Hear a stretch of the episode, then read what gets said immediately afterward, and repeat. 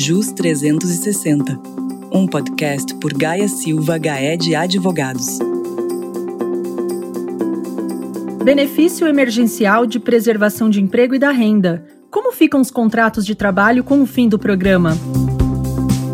Em 2020, um dos programas instituídos pelo governo federal em combate à crise da Covid-19 foi o BEM, Programa Emergencial de Manutenção do Emprego e da Renda.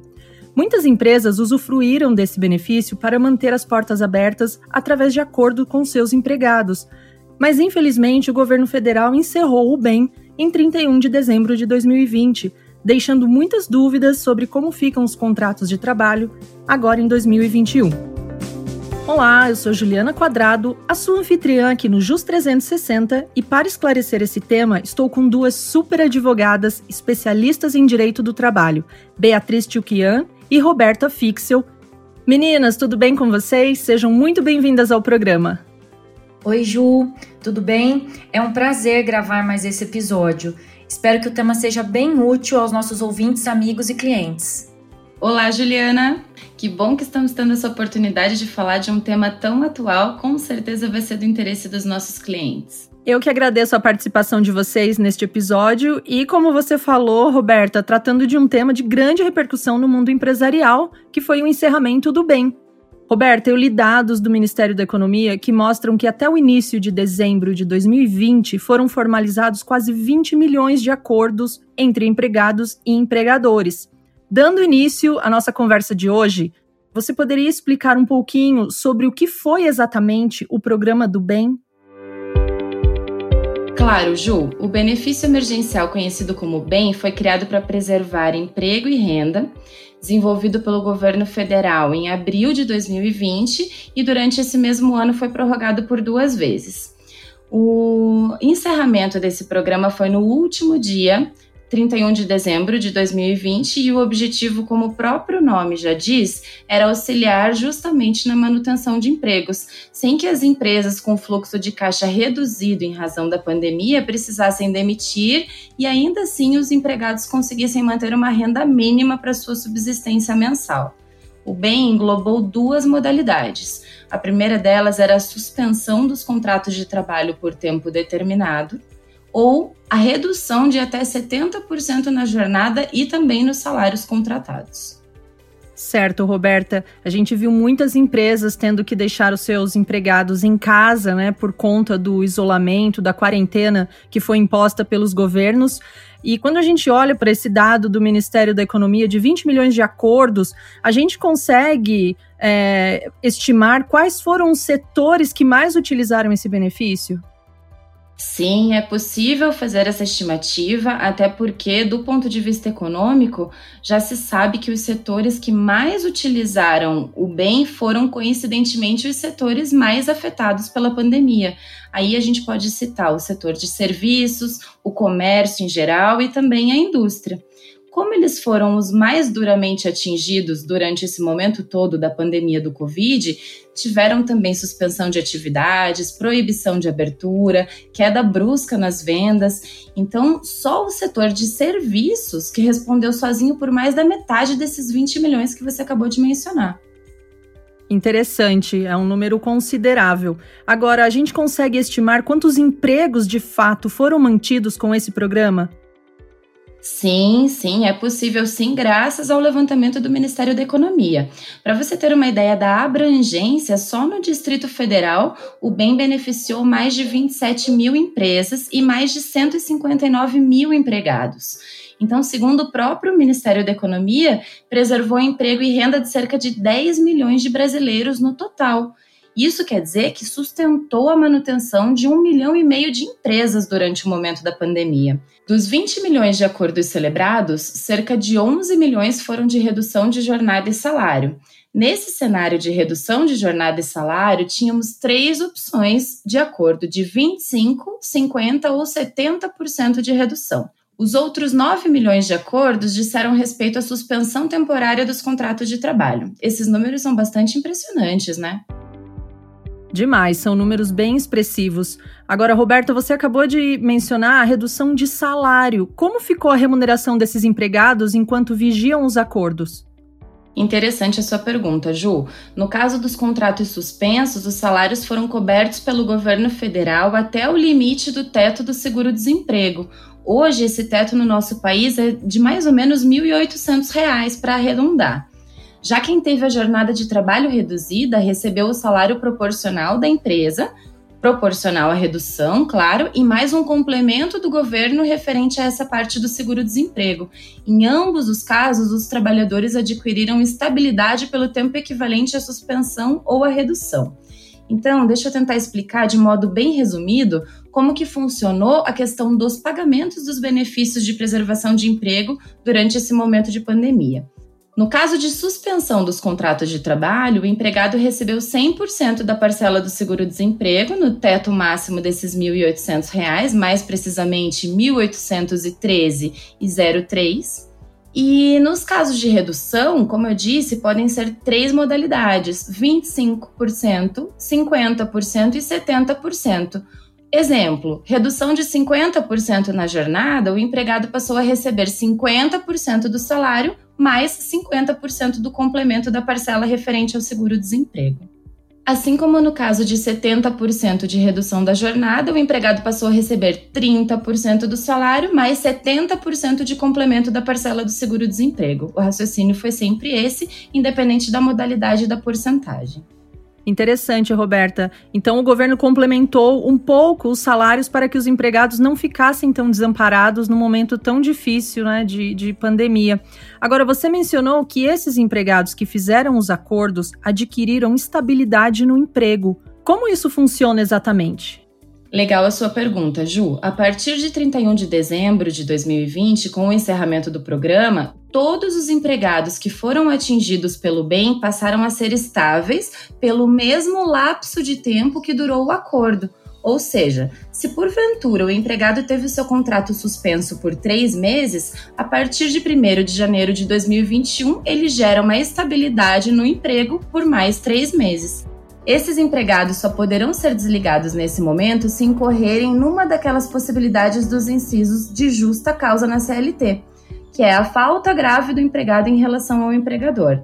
Caso essa determinação seja desrespeitada pelas empresas que fizeram acordos com os empregados e eles desliguem um funcionário estável, essa empresa terá que arcar com uma indenização correspondente que pode variar de 50% a 100% do salário a depender do caso. Para os empregados que não fizeram acordos dessa natureza no período de pandemia, não há nenhuma estabilidade. O contrato de trabalho continua fluindo normalmente.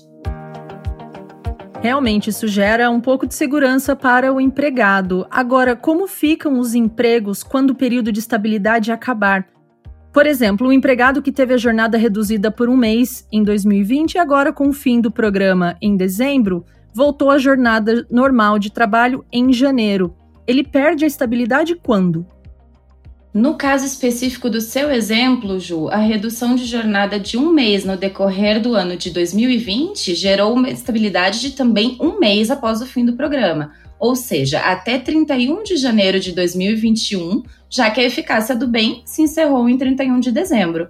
A partir de fevereiro de 2021, neste caso do seu exemplo, se a empresa decidir demitir esse funcionário, deverá pagar as verbas rescisórias e indenizatórias normalmente, com os mesmos valores previstos antes da adesão ao bem. Aviso prévio, multa do FGTS, férias vencidas e proporcionais, 13 terceiro, 40% de multa e etc.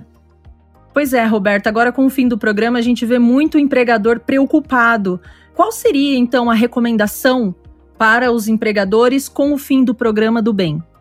É verdade, Juliana. Assim como nós, também ficamos bastante preocupados em orientar corretamente os nossos amigos e clientes. Então, de todo modo, é importante alertar os nossos ouvintes desse episódio que observem os prazos de estabilidade daqueles empregados que firmaram o acordo conforme as regras do bem e que a partir de janeiro de 2021 restabeleçam o contrato de trabalho destes empregados nos moldes normais ou seja, jornadas e demais encargos, tal como o pagamento da remuneração integral de cada trabalhador. Doutora Beatriz Tchuquian, você está aí quietinha, mas não vai escapar. A próxima pergunta é para você. Opa, Ju, tô pronta, vamos lá. Bia, considerando todos esses pontos mencionados pela Roberta e o fato de que a MP 927 não virou lei, eu tenho perguntas aqui para você. como fica a situação das empresas que não retornaram ao trabalho presencial e também como o empregador deve se organizar para 2021, neste contexto em que as regras que vigoraram durante o estado de calamidade pública estão perdendo a vigência. Nós temos a CLT que já regulamenta as regras gerais aplicadas a todos os empregados. Então, todos os profissionais que têm carteira de trabalho assinada têm a relação de emprego regulamentada pela CLT e ela trata do teletrabalho, que é justamente a prestação de serviços preponderantemente fora das dependências do empregador, com utilização de tecnologia de informação e comunicação, como a gente vem experimentando durante a pandemia. Então, atualmente, os profissionais que não estão trabalhando presencialmente estão, de modo geral, no regime de teletrabalho regido pela CLT. Bia, e para esta modalidade de trabalho, precisa haver alguma formalidade? Precisa sim, Ju. Tem que ter um ajuste por escrito, registrado como um aditivo contratual, prevendo as condições deste trabalho não presencial e as regras sobre a infraestrutura necessária para a prestação de serviços, reembolso de despesa e responsabilidade pelo fornecimento de equipamentos. Isso vai decorrer de uma negociação entre o empregado e o empregador. Também é muito importante que se observe as regras relativas à ergonomia e cuidados para se evitar doenças e acidentes do trabalho. Geralmente, recomendamos que as empresas forneçam treinamentos periódicos para conscientização dos profissionais para o desempenho adequado de suas atividades de casa e, sempre que possível, auxiliem no fornecimento ou na aquisição dos móveis e equipamentos essenciais para o trabalho. Legal, Bia. Agora, quando a gente pensa em teletrabalho, como fica a jornada de trabalho dessas pessoas que estão trabalhando nesta modalidade? A lei determina que os teletrabalhadores não têm controle de jornada, mas isso não significa que esses profissionais não terão direito ao recebimento de horas extras. Se houver uma prova de que há trabalho em regime extraordinário, o que, que, isso significa? Que há realização de horas extras, porque o profissional, por exemplo, ficou logado no sistema da empresa, na intranet, respondeu e-mails ou mensagens por WhatsApp, deverá haver o pagamento de horas extras. Bia, agora a gente vê muita gente trabalhando de casa, tentando acomodar as tarefas do dia a dia, família, às vezes com criança pequena. Se esse trabalhador precisar comparecer à empresa, por exemplo, o empregado tem uma reunião importante e decide trabalhar na empresa por um dia ou dois, fica descaracterizado o teletrabalho? Olha, Ju, o comparecimento esporádico às dependências do empregador não descaracteriza o teletrabalho. Mas aqueles profissionais que estão em um regime híbrido, ou seja, comparecem regularmente alguns dias da semana nas dependências do empregador e outros trabalham de casa, eles não são tecnicamente considerados teletrabalhadores. Nesse caso, a gente está diante de uma situação de home office. E assim, todas as regras já alinhadas no contrato de trabalho estão mantidas, inclusive aquelas sobre o controle de jornada. Bia, agora eu fiquei confusa. A gente está falando de teletrabalho e você mencionou home office. O que isso significa? Isso significa, Ju, que os profissionais que precisam trabalhar na empresa, mas que por liberalidade do empregador podem, em alguns dias da semana, trabalhar de casa, eles seguem a linha do home office e não do teletrabalhador, que é aquele profissional que desempenha regularmente, predominantemente a sua jornada fora das dependências do empregador. Então, o profissional em home office que já sofria controle de jornada, que tinha o dever de marcar ponto, registrar sua jornada de trabalho quando chegava e quando saía da empresa, continua sujeito a essa obrigação, mesmo nos dias em que ele trabalhar de casa, nos dias de home office. E, portanto, havendo a realização de horas extras, elas devem ser pagas ou compensadas, Portanto, a diferença entre um trabalho em home office ou um teletrabalhador está no fato da obrigação deste controle de jornada e consequente pagamento de horas extras. Excelente, Bia. Existe muita dúvida acerca dos termos home office e teletrabalho. Muita gente acha que é a mesma coisa. Foi muito bom o seu esclarecimento. Agora, meninas, eu tenho aqui a última pergunta, mais a título de curiosidade. Estamos no início de 2021 e a economia ainda vem patinando. O Brasil ainda não conseguiu deslanchar na tal retomada econômica.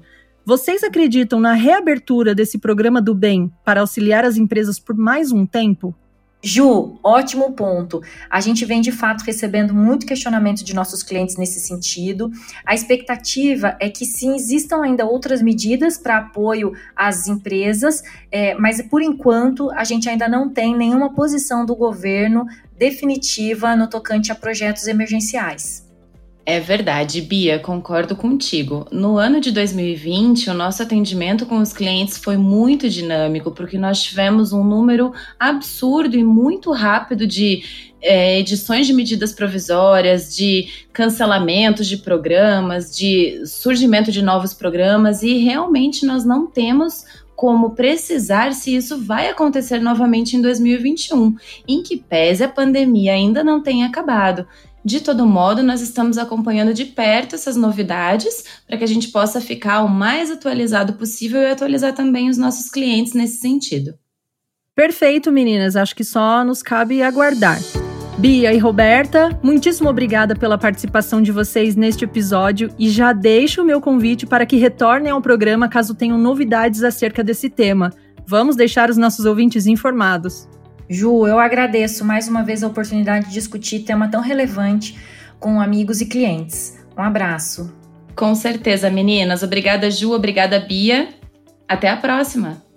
E você, gostou do tema? Tem muito mais nas páginas do Gaia Silva Gaia de Advogados, no YouTube, LinkedIn e, claro, no nosso site gsja.com.br. Um abraço e até o próximo JUS 360.